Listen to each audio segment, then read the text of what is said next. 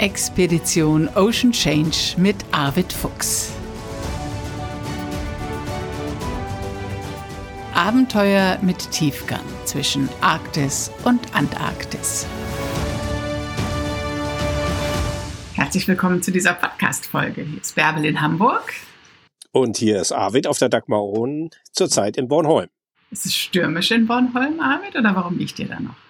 Ja, es ist eigentlich die, sind die ganzen Tage stürmisch. Es ist sehr stürmisch gewesen bei, äh, bei euch zu Hause ja, glaube ich, auch. Ja, Polly hat hier gestern ordentlich für, für Wind gesorgt. Ja, und die Ausläufer kriegen wir hier natürlich auch mit einiger Verzögerung. Trotzdem scheint die Sonne, es ist also blauer Himmel, aber es ist immer noch sehr windig. Und äh, wir haben hier aber auch ja ein bisschen was zu tun gehabt, weil wir gestern die Argo-Drifter ausgesetzt haben, die Argo-Floats. Und äh, insofern brauchten wir dafür auch ein bisschen ruhiges Wetter und nicht so viel Seegang. Und äh, deshalb mussten wir ein bisschen abfahren. Lass uns mal ein bisschen der Reihe nach vorgehen. Das letzte, was wir gehört haben von dir, war ja in Warnemünde, als du da so viel Besuch an Bord hattest und so viele wichtige Menschen. Und dann war es wahrscheinlich auch gut gewesen irgendwann. Wie, wie waren diese Tage für dich mit so viel Politikern und wahrscheinlich auch noch viel Besuch an Bord und dieser Reisetrubel, bevor es dann wirklich losgeht? Naja, es war die ganze Zeit ja recht turbulent. Also die letzten Tage vorm Start sind natürlich immer irgendwie, wo noch so Last-Minute-Jobs sind. Und dann sind wir losgesegelt und äh, haben ja auch gleich Starkwind gehabt. Also es war, war tolles Segeln. Also äh, wir sind äh, sozusagen vor dem Wind Richtung Warnemünde gesegelt, aber das ähm, ja hat auch schon alle Aufmerksamkeit erfordert. Und dann sind wir da angekommen und haben abends bei, äh, ja, bei ziemlich viel Wind dann dort in Warnemünde fest gemacht und äh, äh, ja, das war auch kein so ganz günstiger Liegeplatz, weil dort sehr viel Schwell noch war, dadurch, dass das also quasi äh, in die Hafenmündung reingedrückt hat und äh, wir da also eine etwas unruhige Nacht hatten, aber ansonsten war alles gut und naja, und dann kam natürlich der ganze Trubel, den äh, über den wir gesprochen haben, mit Besuch und äh, Politprominenz, aber auch vom Institut und die ähm, die wissenschaftliche Ausrüstung ist übernommen worden. Äh, ähm, dann gab es natürlich auch noch äh, ja viele Freunde, Familie, äh, die auch nach Warnemünde den Weg gefunden haben. Also als wir dann losgefahren sind, äh, ja, da fiel so bisschen auch einiges von uns ab. Es ist dann so diese Ruhe, die man ja auch gerne hat, wenn man auf See ist und äh, dann äh, ja so langsam Richtung Bornholm segelt. Dort waren moderate Verhältnisse und wir sind dann aber auch gleich angefangen, da die ersten Driftbojen auszusetzen. Also insofern äh, war das so ein bisschen der Start zu dem offiziellen Programm auch und äh, wir haben dann ja Nexö auf äh, Bornholm als ersten Hafen angelaufen.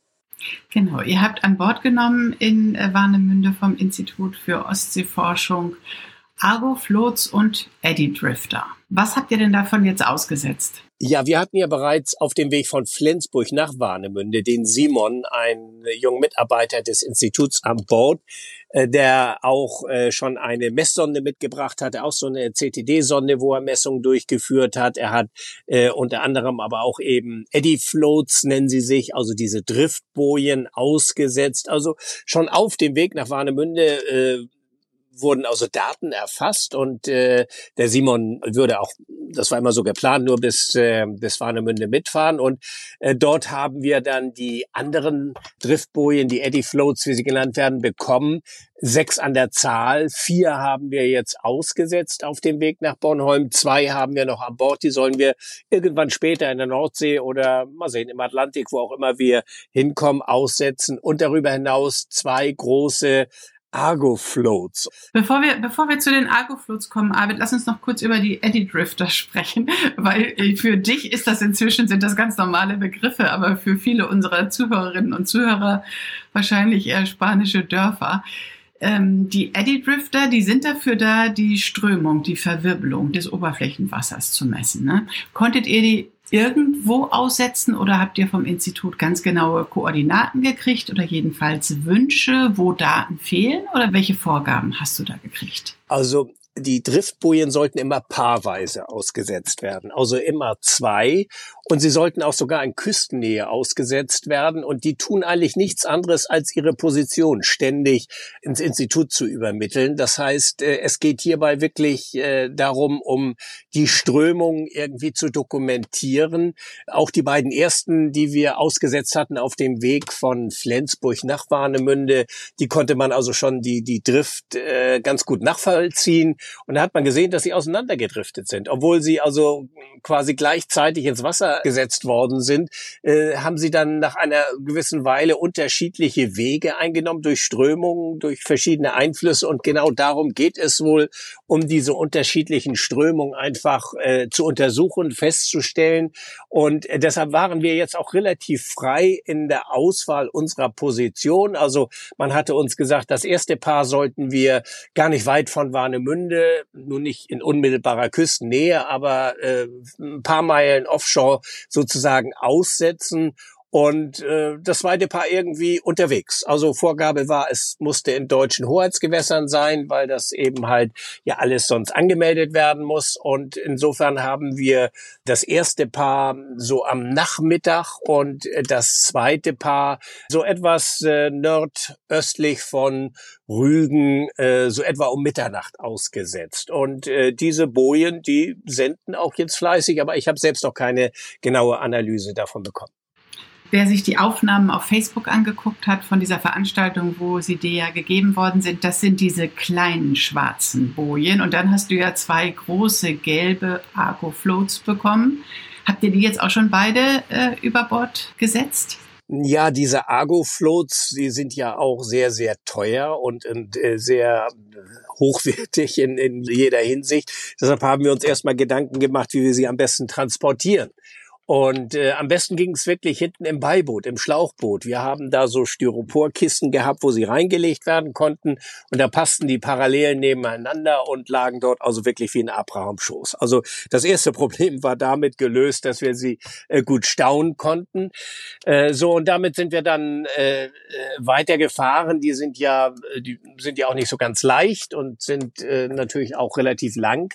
Und äh, so, dann haben wir eine Position vom Institut bekommen, die so etwas nördlich von äh, den Inseln Christiansö liegt. Also Christiansö, das sind so kleine Inseln, die so ein bisschen ja östlich von Bornholm liegen, wunderschöne kleine Inseln und davon nördlich sollten wir sie äh, in einer Wassertiefe etwa so von 90 Metern aussetzen. Auch paarweise, also beide quasi äh, hintereinander, so dass die dann dort auch die Messung durchführen konnten. Und dafür mussten wir dort natürlich erstmal hinfahren. Super. Ich habe noch mal zu diesem Argo-Programm nachgelesen. Ich fand das ja schon total interessant, was Oliver Zielinski, der Direktor des Instituts für Ostseeforschung, da bei der Übergabe erzählt hat und die wissenschaftlichen Mitarbeiter Henry Bittich und Leonie Barkhorn.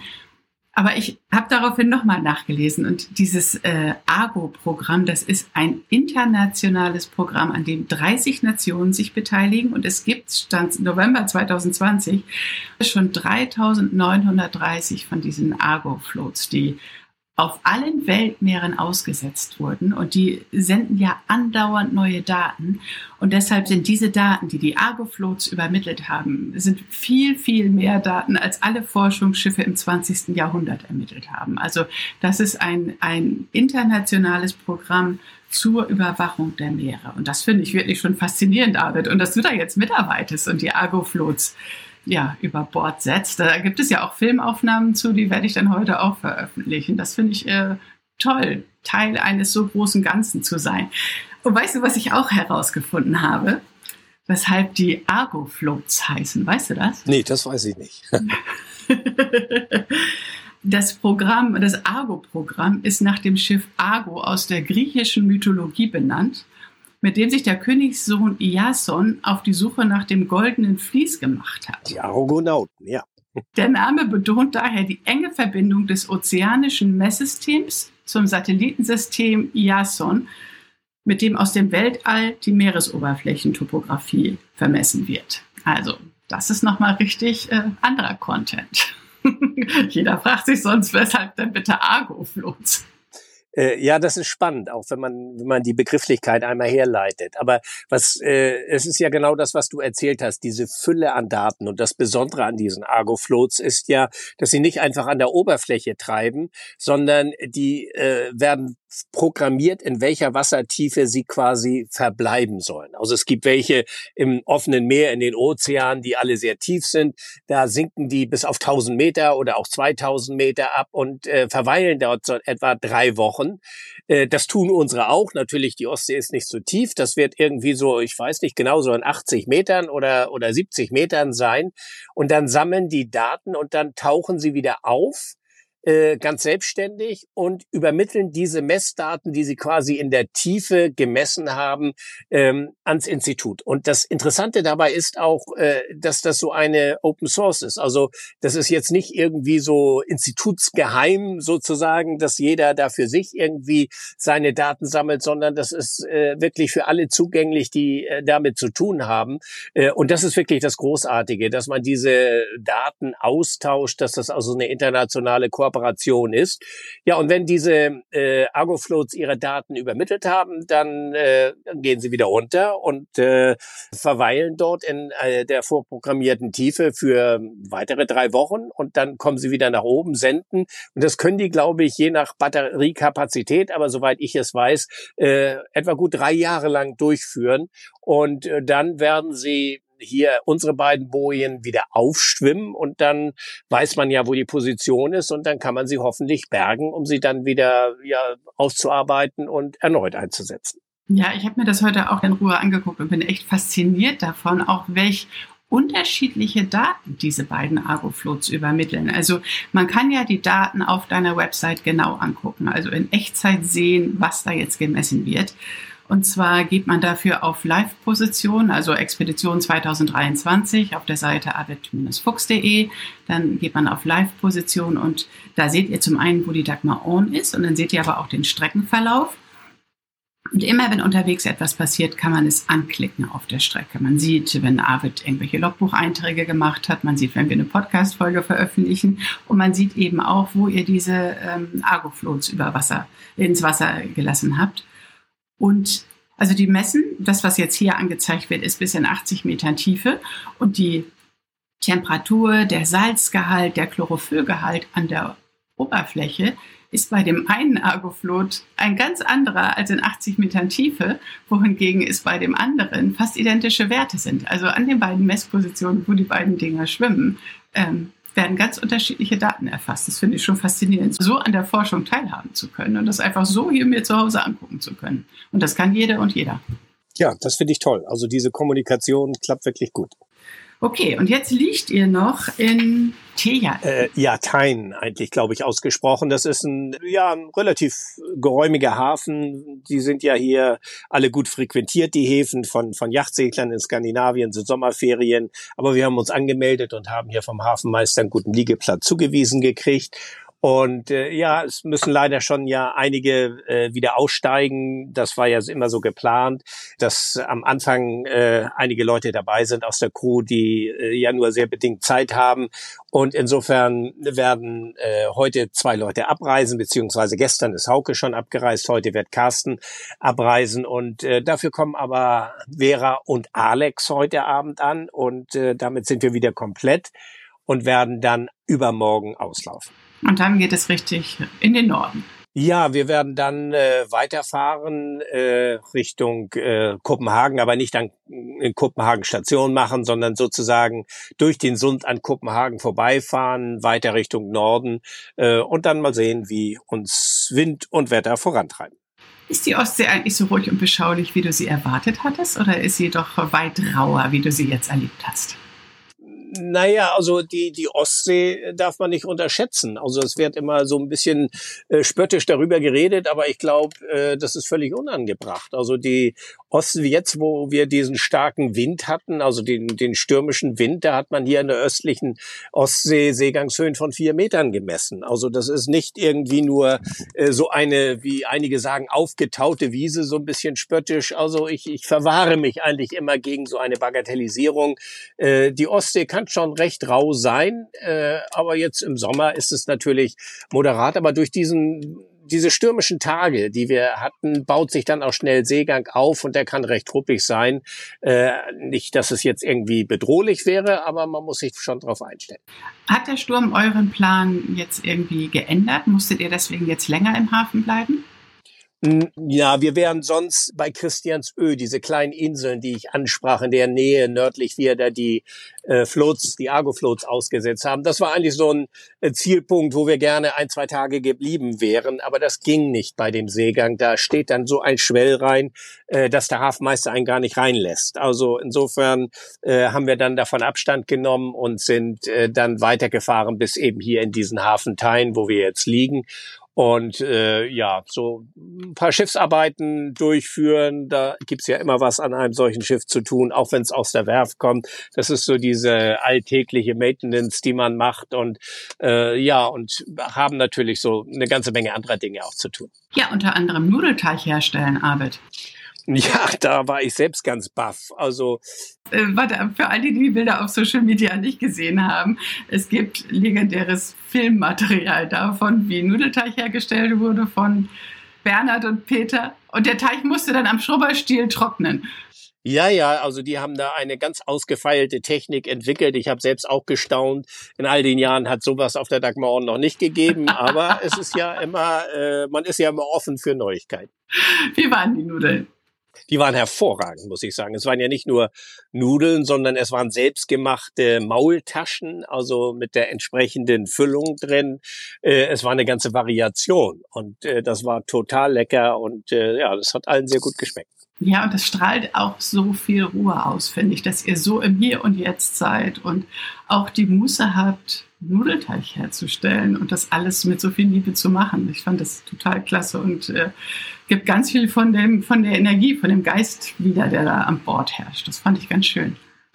Ja, das ist aber auch wichtig, glaube ich, dass äh, jeder irgendwie so sein, äh, ja, sein, sein Input hat und äh, dass das Leben hier an Bord eben äh, nicht nur einfach darum geht, dass man jetzt dieses Schiff von A nach B bewegt und das eben sehr pragmatisch sieht, sondern wir leben hier ja auf dem Schiff und wir haben auch Spaß an dem, was wir machen. Und äh, wir freuen uns über neue Ziele und über neue Inhalte, aber genauso an diese Gemeinsamkeiten, die wir hier an Bord leben. Und dazu gehört selbstverständlich das gute Essen dazu.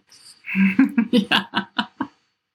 ja, du liebst das, was du machst. Und ihr alle, die ihr uns jetzt zuhört, ihr könnt dabei sein, ihr könnt uns folgen. Also in den sozialen Medien berichten wir regelmäßig, in den Zeitungen, auf deiner Website, überall gibt es aktuelle Informationen von der Expedition und ganz neu, es gibt eine Webcam und das ist total klasse.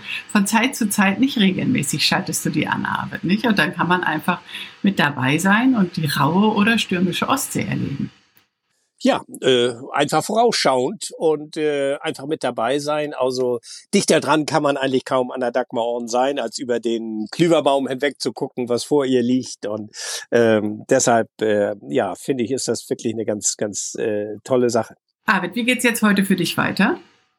Ja, wir wollen jetzt hier gleich äh, zusammen alle draußen grillen, sobald wir hier irgendwo ein bisschen Windschatten gefunden haben ja, und äh, dann äh, sehen wir morgen weiter. Morgen gibt, sind einige Schiffsarbeiten äh, angesagt. Also wir müssen Teeren und Labsalen. Da werden wir auch morgen noch nicht mit fertig werden. Also das sind so diese seemännischen Arbeiten, die immer irgendwie anfallen auf so einem Schiff.